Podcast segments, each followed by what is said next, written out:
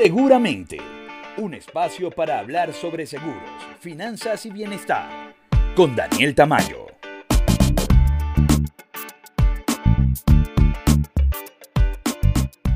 Hola, hola, bienvenidos al octavo episodio de Seguramente. Te recuerdo que tenemos siete programas previos donde conversamos sobre temas muy interesantes, así que si es primera vez que nos escuchas, te puedes poner al día con mucha información.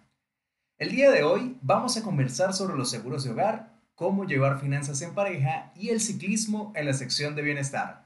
Comenzamos. No todo lo que dicen es cierto, pero tampoco todo es mentira. Mitos y realidades de seguro.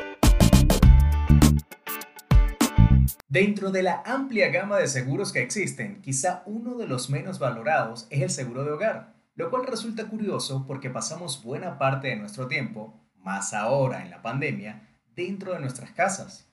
Estadísticamente, los seguros de hogar parecen no ser prioridades para las personas, pero particularmente pienso que es por un tema de desinformación o porque los bancos en los últimos años han querido condicionar la apertura de ciertas cuentas con la contratación de un seguro de hogar, lo cual es ilegal, dicho sea de paso. Ahora bien, los seguros residenciales son excelentes y sus coberturas protegen prácticamente todo lo relacionado con nuestras viviendas Fenómenos hidrometeorológicos, terremotos, incendios, explosiones, rotura de cristales, contenidos, electrodomésticos y equipo electrónico, robo de dinero, joyas, artículos deportivos, además de amparar la responsabilidad civil familiar.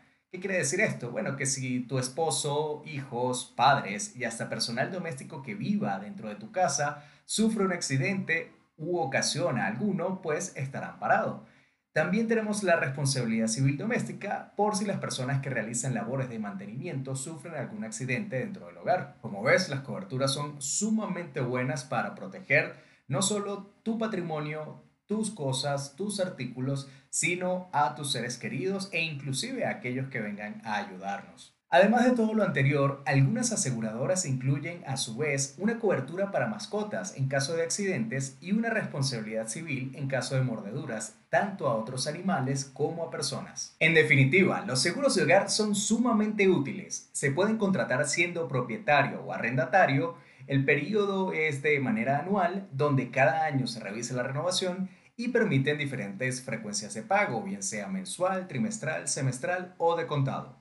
Mi recomendación, invierte en un seguro de hogar y ten la tranquilidad que tu casa, tus bienes, tu familia y mascotas estarán protegidos. Cuando existen dudas, lo mejor es juntarse con los que saben. Consejos financieros.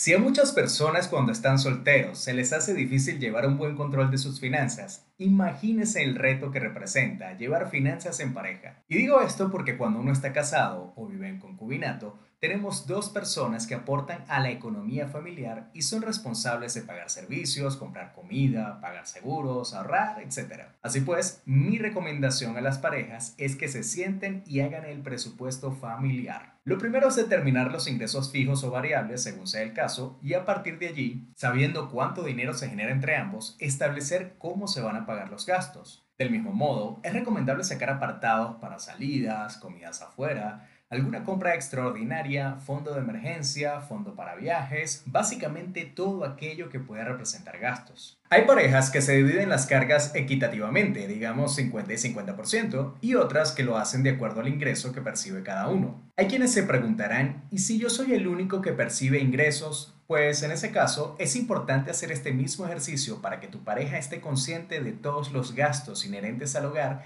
y sepa cómo administrar mejor los recursos que ingresan. Puede resultar tedioso o inclusive decir que quita mucho tiempo, pero les digo por experiencia que si organizamos nuestras finanzas en pareja, la economía familiar va a ser mucho más próspera, organizada y preparada para cualquier eventualidad. Porque para todos es importante el bienestar. Las bicicletas probablemente formen parte de nuestras vidas desde muy pequeños, ya que desde los triciclos aprendemos a tomarle cariño a estos medios de transporte. Pero ya de adultos son pocas las personas que mantienen ese amor por las bicis.